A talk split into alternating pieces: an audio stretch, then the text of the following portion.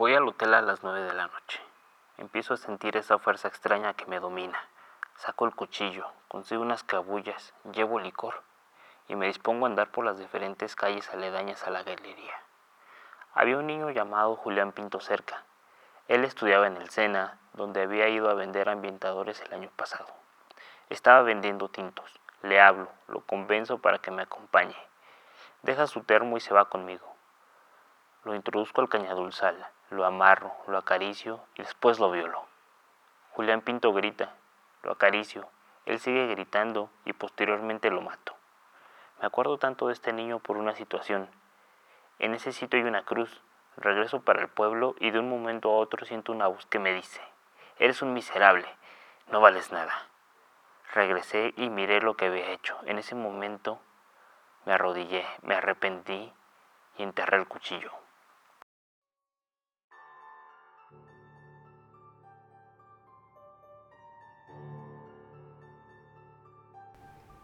Luis Alfredo Garavito nació el 25 de enero de 1957 en el municipio de Génova, en Colombia. Fue el primero de siete hijos que tuvo la familia. De personalidad tímida, mostrándose introvertido la mayoría del tiempo.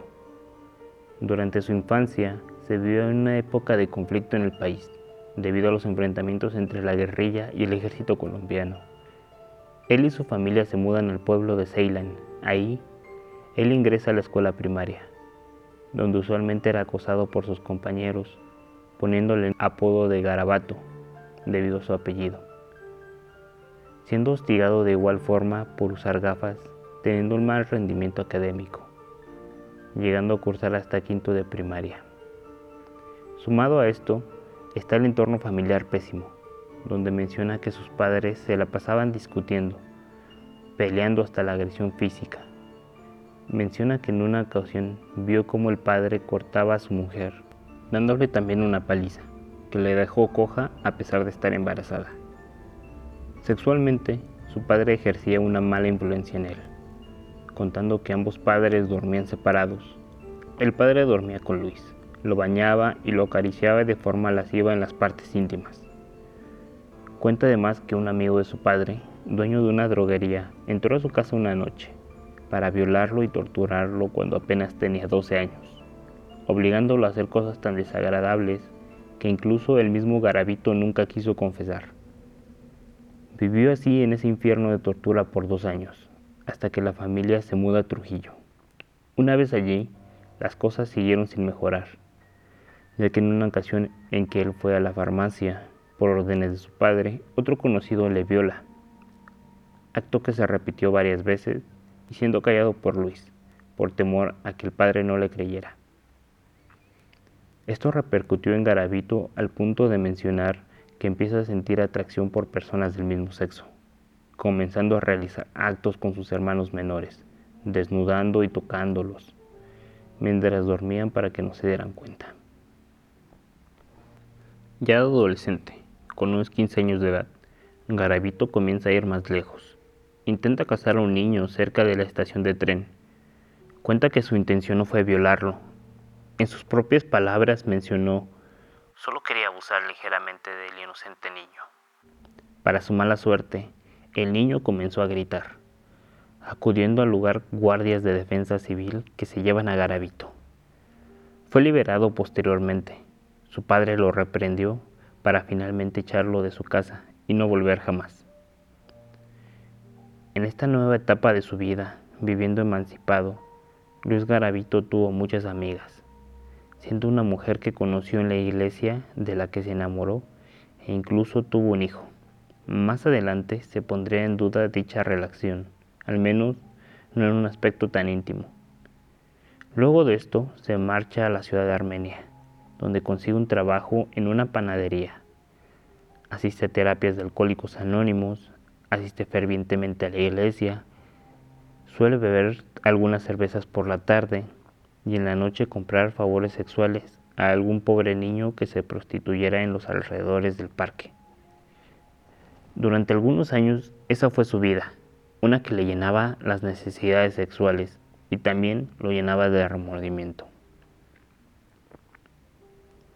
Aproximadamente a los 23 años, tras una pelea en su trabajo que causó su despido, solicita ayuda psiquiátrica, ya que pensaba en el suicidio por sentir que su vida no valía nada, callando claro sus problemas sexuales y su tendencia por los menores, recibiendo al final un tratamiento que correspondía a un cuadro de depresión reactiva. Consigue un empleo en el supermercado, donde conoce a una mujer llamada Claudia. Ella tenía dos hijos, a los cuales Garavito parece haber respetado en todo momento. Claudia se vuelve pareja sentimental de Luis, pero no sexual, debido a su impotencia que sentía respecto a las mujeres. Él menciona que solo necesitaba que la gente lo viera con una. Junto con la impotencia, empieza a surgir esa fuerza que lo orillaba a los actos sexuales con menores. Mientras él trabajaba en el supermercado, él se refería a esto como un impulso, que quería adueñarse de él. Cuenta que en varias ocasiones le ocurría cuando iban menores a comprar algo, siendo en la hora del almuerzo cuando se dirigía a la población vecina para buscar niños y cometer actos lascivos con ellos. Entre 1980 y 1981 se dirige a la ciudad de Sevilla, donde comienza a torturar de forma física, usando cuchillas de afeitar, velas y encendedores. Esto debido a que las violaciones ya no le producían el placer suficiente. Comentando, se sentía bien haciéndole eso a los menores. Para este punto, ya existía una asociación entre el dolor ajeno y su placer, dentro de la retorcida mente de Garavito. Puede que descubriera una relación entre la intensidad de sadismo y su placer, por ello decide torturarlos, o al menos es una teoría del por qué decide hacerlo. Sin embargo, esto no hizo desaparecer su conciencia moral, la cual lograba atormentarlo, mas no frenar sus acciones. Fue entonces cuando decide darle una explicación religiosa a sus actos, haciéndole buscar el perdón y un castigo para sus pecados. Parece incluso que fueron tan grandes estos actos de remordimiento que lo hacían despertar por la madrugada, sacudido por la angustia, se levantaba recordando cada violación, recordando cada terrible escena, con las víctimas mirándole con los ojos desorbitados por el temor. Aunque luego de estos sentimientos llegaban risas sarcásticas suscitadas por el gozo que parecía dominarle. En él parecía habitar dos personalidades, una culpa que lo acercaba con el fervor a la Biblia, buscando salmos que le proporcionaran paz, alejándolo de su culpa, y otra personalidad que lo guiaba a cometer tales crímenes.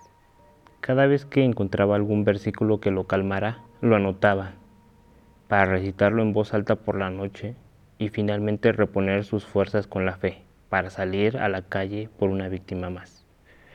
Durante lo que parece un periodo de lucidez, Garavito ingresa con 27 años a una clínica psiquiátrica.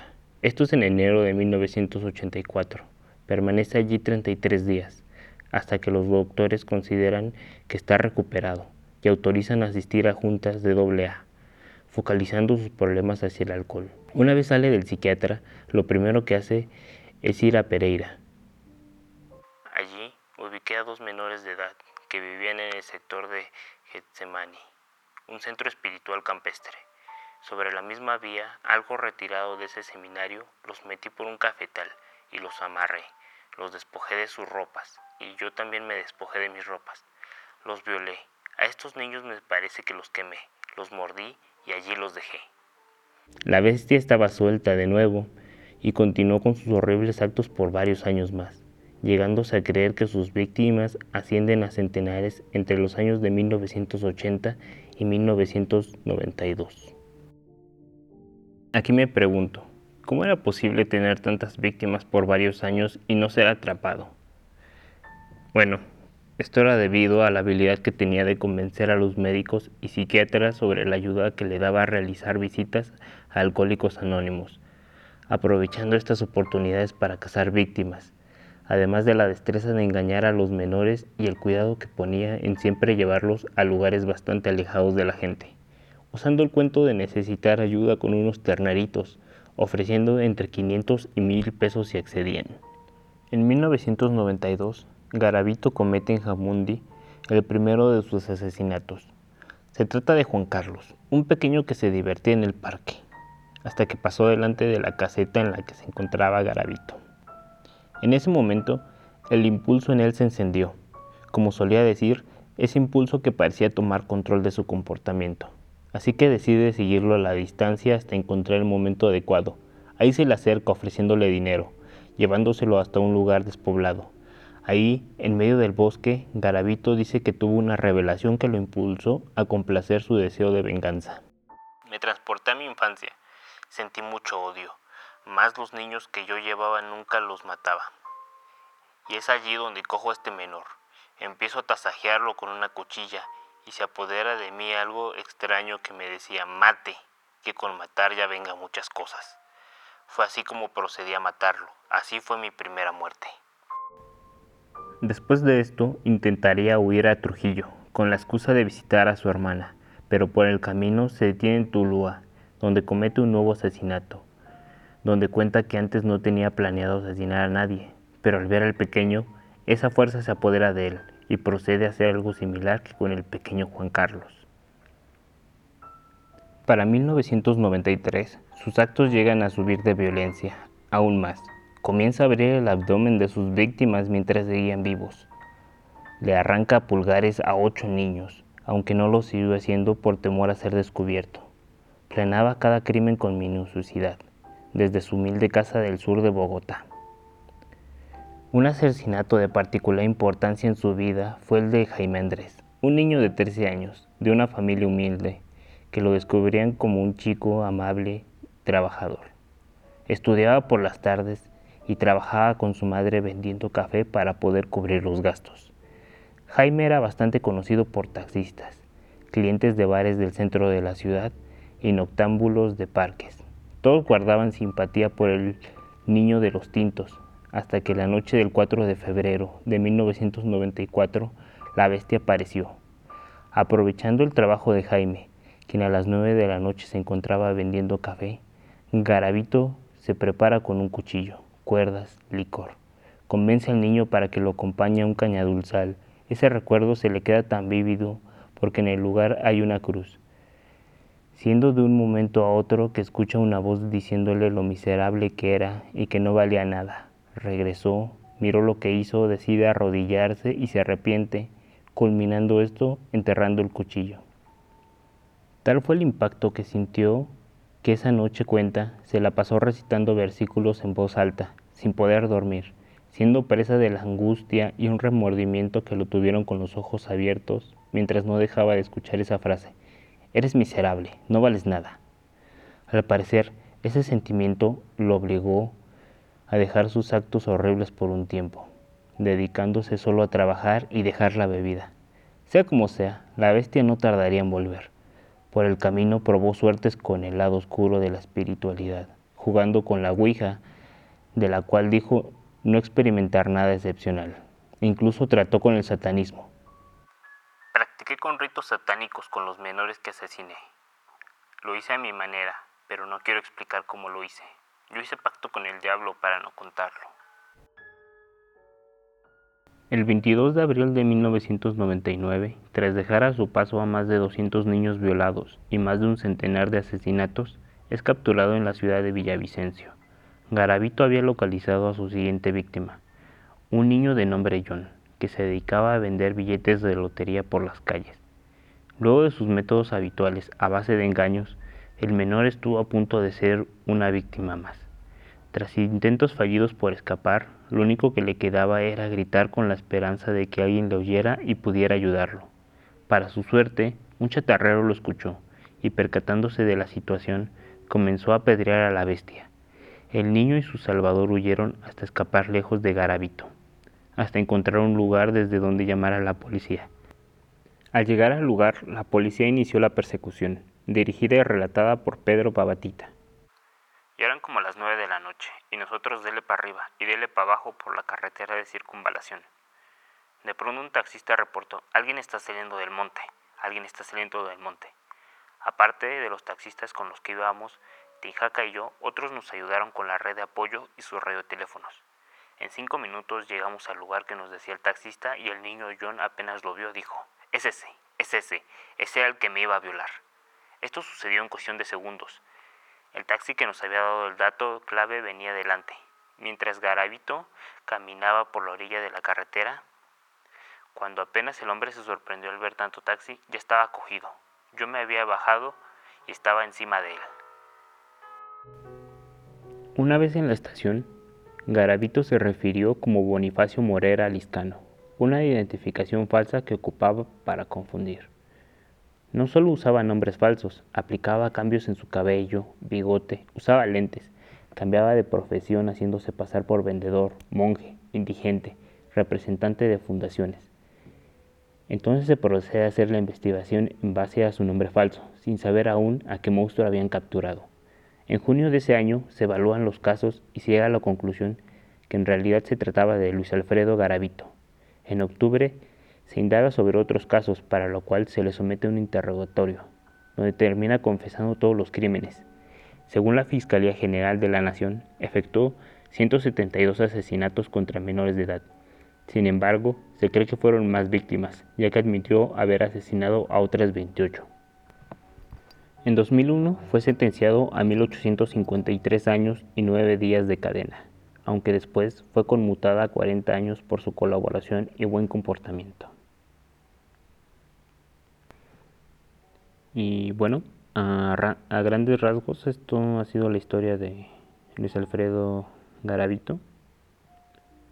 Eh, traté de resumir todo lo que pude y traté de tocar los puntos más importantes respecto a su historia. Evidentemente pude detallar un poco más los asesinatos, pero pues eran 172, por lo que iba a ser una tarea un poco complicada y esto hubiera durado como 7 horas. Pero a grandes rasgos es eso. Em, quiero agradecer a las personas que puedan escuchar esto si gustan seguirme en la cuenta del podcast en Instagram. Ahí voy a intentar pues dar actualizaciones respecto a los próximos capítulos que vengan, mm, avisar cuando esté listo. Si gustan seguir el podcast en Spotify o en Apple Podcast, se los agradecería mucho y sin más, eh, me despido. Si gustan dejar algún comentario, algo respecto a qué les parece, si les pareció bueno, si les pareció malo, también se los agradecería bastante. Y sin más, pues me voy. Que tengan muy buena noche. Adiós.